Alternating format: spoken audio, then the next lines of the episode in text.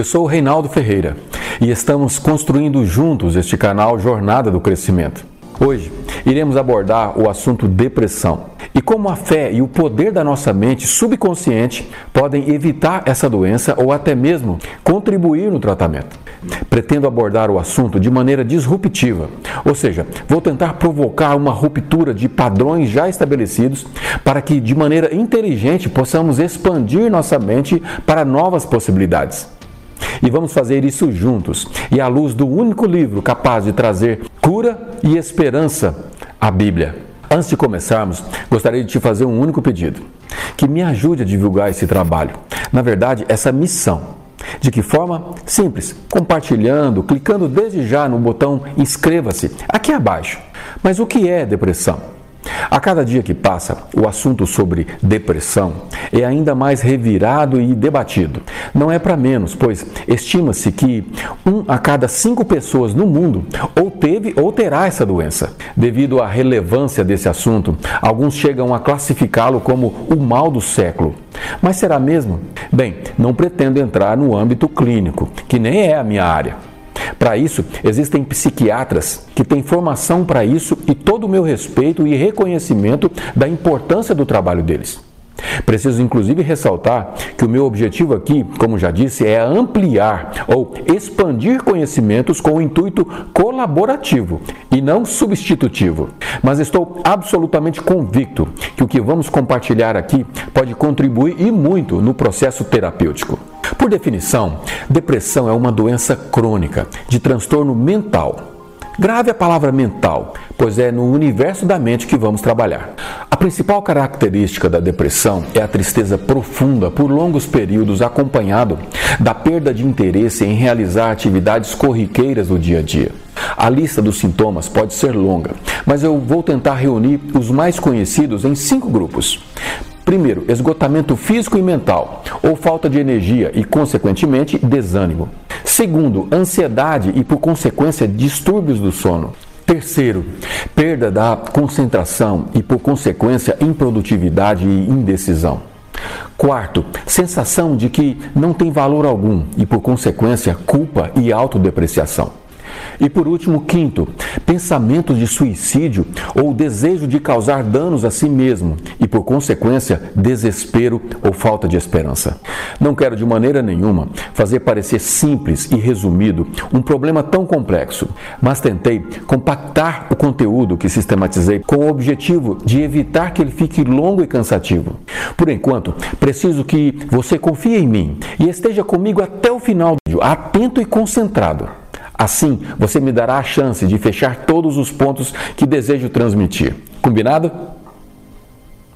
Se nesse momento você estiver sofrendo ou com um diagnóstico de depressão, esses conhecimentos podem, sem dúvida nenhuma, lhe trazer alívio e esperança nesse verdadeiro flagelo que você está vivendo. Mas se não é o seu caso, estatisticamente você provavelmente conhece alguém que esteja passando por isso. Nesse caso, esses conhecimentos lhe trarão clareza e orientações sobre como você pode ajudar, agir, contribuir com essas pessoas. Essa doença ou síndrome, como alguns preferem, preferem chamar, não escolhe raça, gênero ou nem mesmo idade. Muitos acreditam erroneamente que há uma prevalência maior em pessoas mais velhas. Entretanto, estudos revelam que a incidência entre os jovens é maior e que tem crescido ainda mais nos últimos anos. O grande rei Davi, tão admirado e aclamado por gerações, no auge do seu vigor, ainda nem tinha assumido seu trono, escreveu assim: Ó oh Senhor Deus, tenha compaixão de mim, pois estou aflito. Os meus olhos estão cansados de tanto chorar. Estou esgotado de corpo e alma. A tristeza acabou com as minhas forças. Salmos 31, versículos 9 a 10. Percebe os sintomas? O tão conhecido homem, segundo o coração de Deus, também fez parte dessa estatística. Ao registrar essas palavras que revelam um possível diagnóstico de um estado depressivo, ele provavelmente não tinha mais que 25 anos, pois Saul ainda o perseguia. Assim, a primeira coisa que precisamos entender sobre depressão é que não podemos de maneira nenhuma subestimá-la.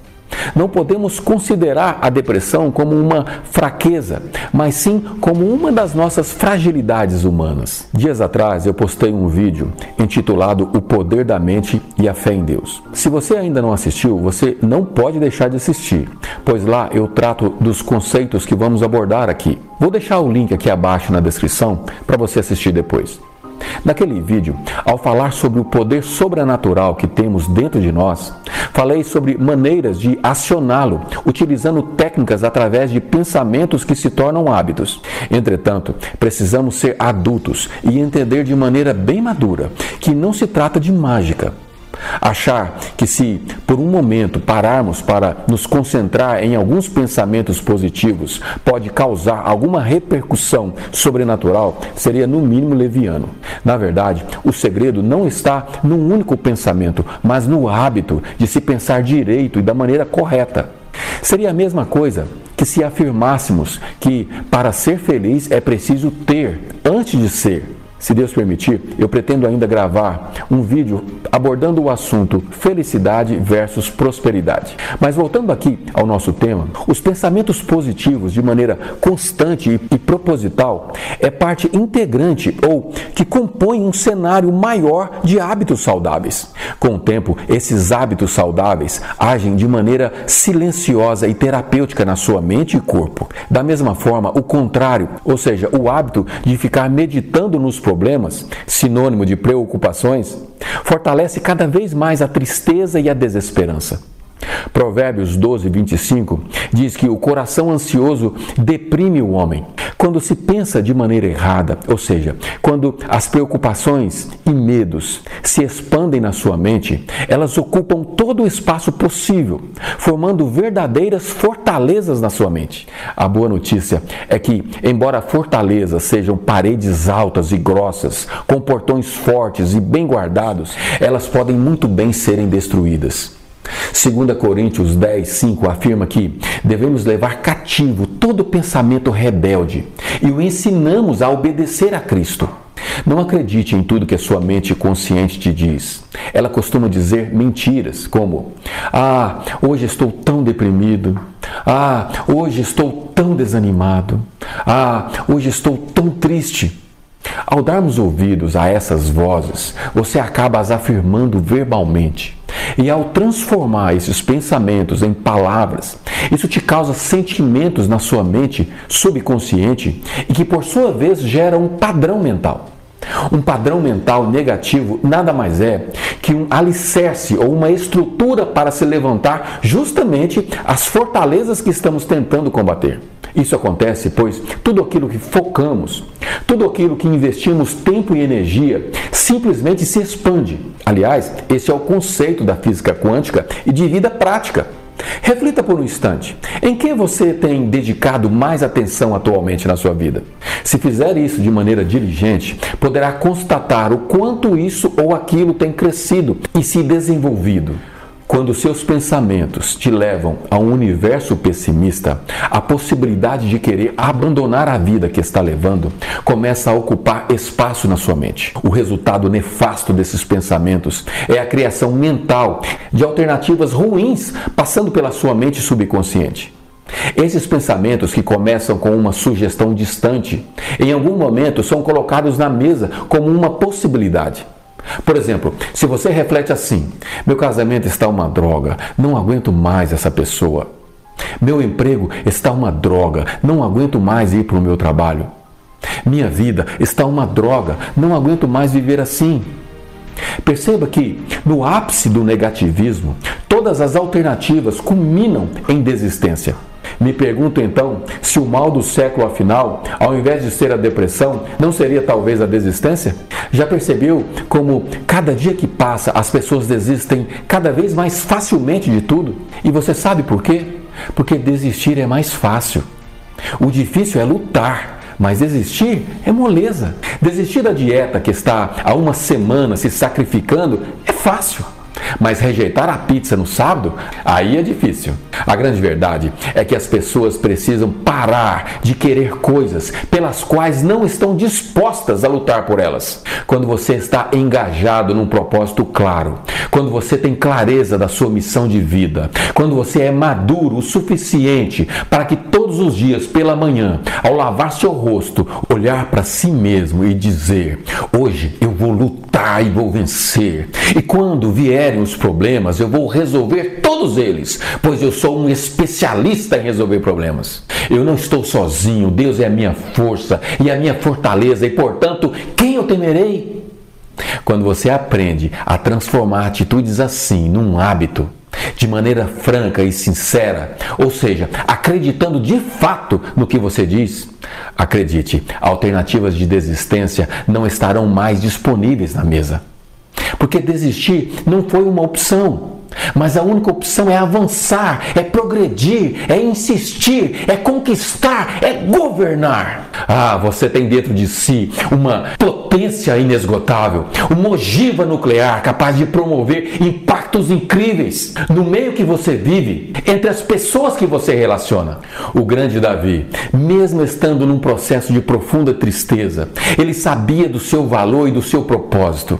Sabia que havia um plano de Deus para sua vida e tinha clareza de quem era esse Deus.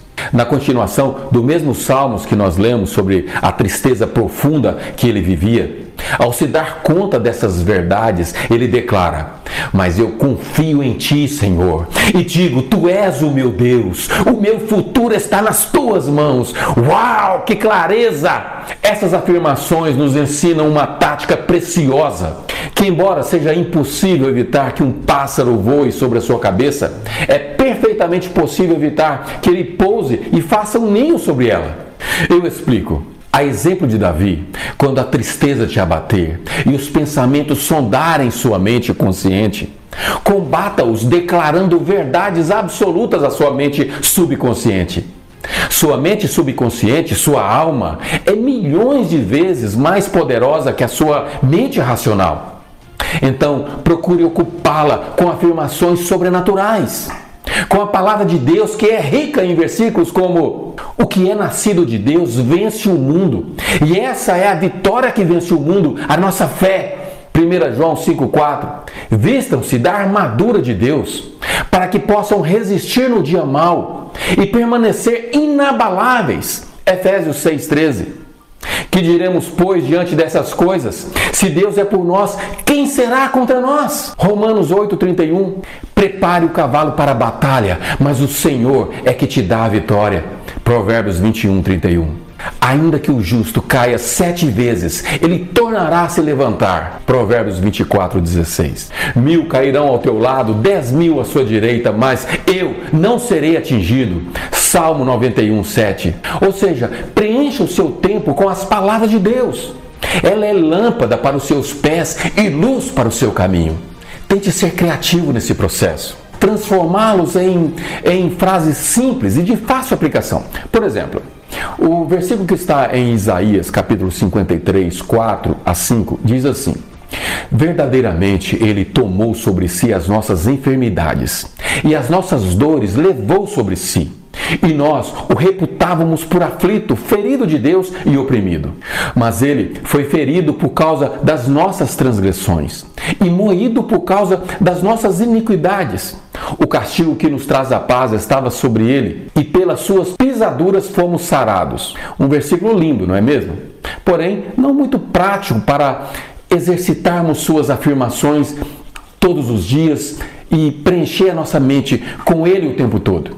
Então, que tal se criássemos a seguinte afirmação? Eu não tenho em meu corpo nenhuma enfermidade, pois Cristo levou todas elas. Pronto. Simples de declarar e de fácil aplicação. Agora, quando a enfermidade chegar, e não se ilude, ela pode chegar.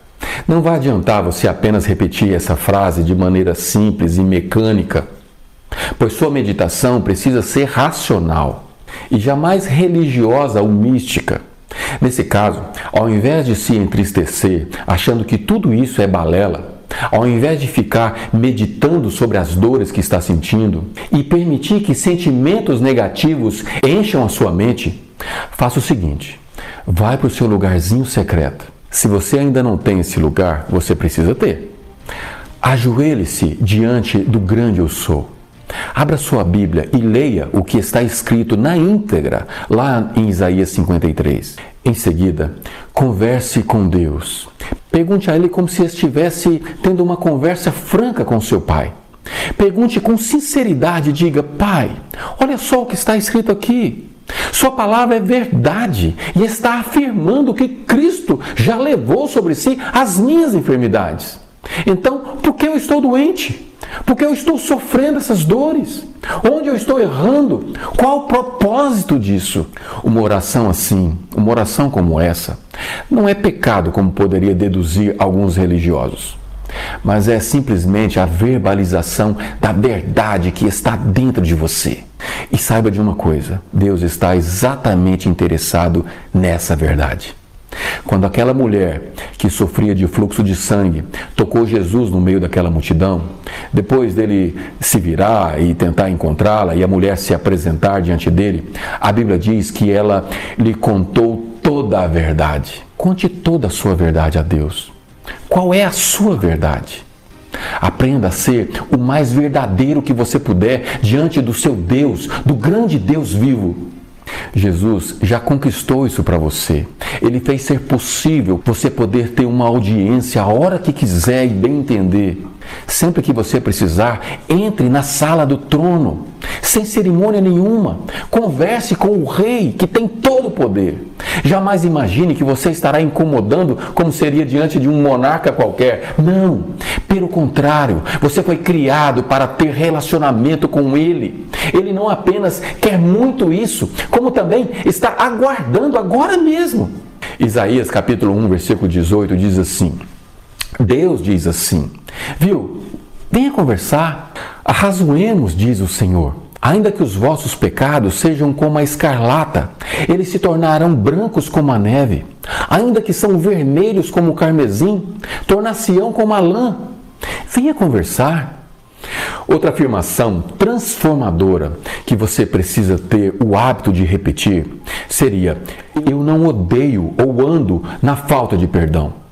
Esta afirmação foi pensada do versículo em Efésios, capítulo 4, versículo 32, que diz assim: Sejam bondosos e compassivos uns com os outros, perdoando-se mutuamente, assim como Deus perdoou vocês em Cristo. Alguém disse que o perdão é um favor que você faz a si mesmo. Concordo. Concordo, pois ao perdoar, você transmite bondade e se livra de um fardo que atormenta seu subconsciente, sua alma. Pesquisas afirmam que a falta de perdão tem gerado enfarte cardíaco, além de outras doenças. O perdão, em suas múltiplas dimensões, normalmente é ligado a outras pessoas.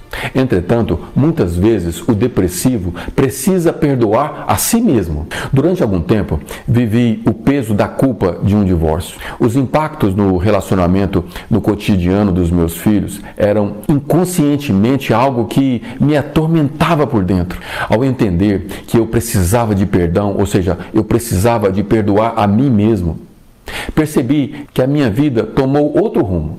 Imagine se hoje após quase 15 anos, eu tivesse permitido continuar mergulhado naquela ausência de perdão, naquela raiz de amargura me corroendo por dentro. Se eu continuasse me acusando e achasse que eu não era merecedor, certamente eu seria uma outra pessoa, uma pessoa doente, amarga e sem esperança. O perdão, portanto, está diretamente ligado à nossa saúde, não somente na nossa mente, mas também no nosso corpo. A falta de perdão gera amargura na alma, justamente a parte de você que é eterna e que reside no seu subconsciente. O mais lindo disso tudo é perceber a perfeição de Deus, que de maneira tão inteligente e gentil liga todos os pontos. Uma vez que você aprende a desenvolver um relacionamento com Ele, você começa então a estar sensível à sua voz. No Evangelho de João, no capítulo 10, versículo 2 a 5, Jesus nos explica isso de maneira ilustrativa. Ele diz assim: Mas quem entra pela porta é o pastor das ovelhas. A este o porteiro abre, e as ovelhas ouvem a sua voz. Ele chama as ovelhas pelo nome e as conduz à pastagem. Depois de conduzir todas as suas ovelhas para fora, ele vai adiante delas e as ovelhas seguem-no, pois conhece a sua voz. Nada é mais valioso que saber e reconhecer a voz de Deus. Para isso é preciso se relacionar com Ele. E ao se relacionar com Ele, você poderá ter suas próprias experiências com Deus. Já imaginou quantos problemas você teria evitado em sua vida se tivesse percebido essa voz? Como seria hoje sua vida se decisões erradas, escolhas erradas, caminhos errados tivessem sido evitados? Mas, mesmo à luz dessas verdades, será que, mesmo tendo um bom relacionamento com Deus, estamos sujeitos a entrar num processo de tristeza profunda? Infelizmente, sim. Muitos dos grandes heróis da Bíblia, mesmo tendo tido experiências incríveis com Deus, não foram isentos disso. O próprio Senhor Jesus, no Getsemane, declarou assim: A minha alma está profundamente triste até a morte. É claro que, no caso de Jesus, era algo sobre-humano, muitos fatores espirituais envolvidos. O próprio peso dos nossos pecados naquela hora estavam sobre ele. Mas o fato é que a tristeza de Jesus era tão grande e tão intensa que ocasionou uma rara manifestação no seu corpo físico.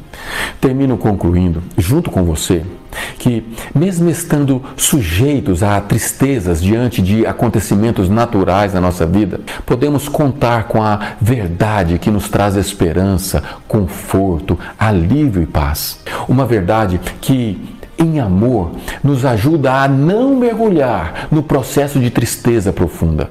Obrigado por ter chegado até o final. Se você gostou, compartilhe, comente, clique no gostei. E se não gostou, registre que não gostou.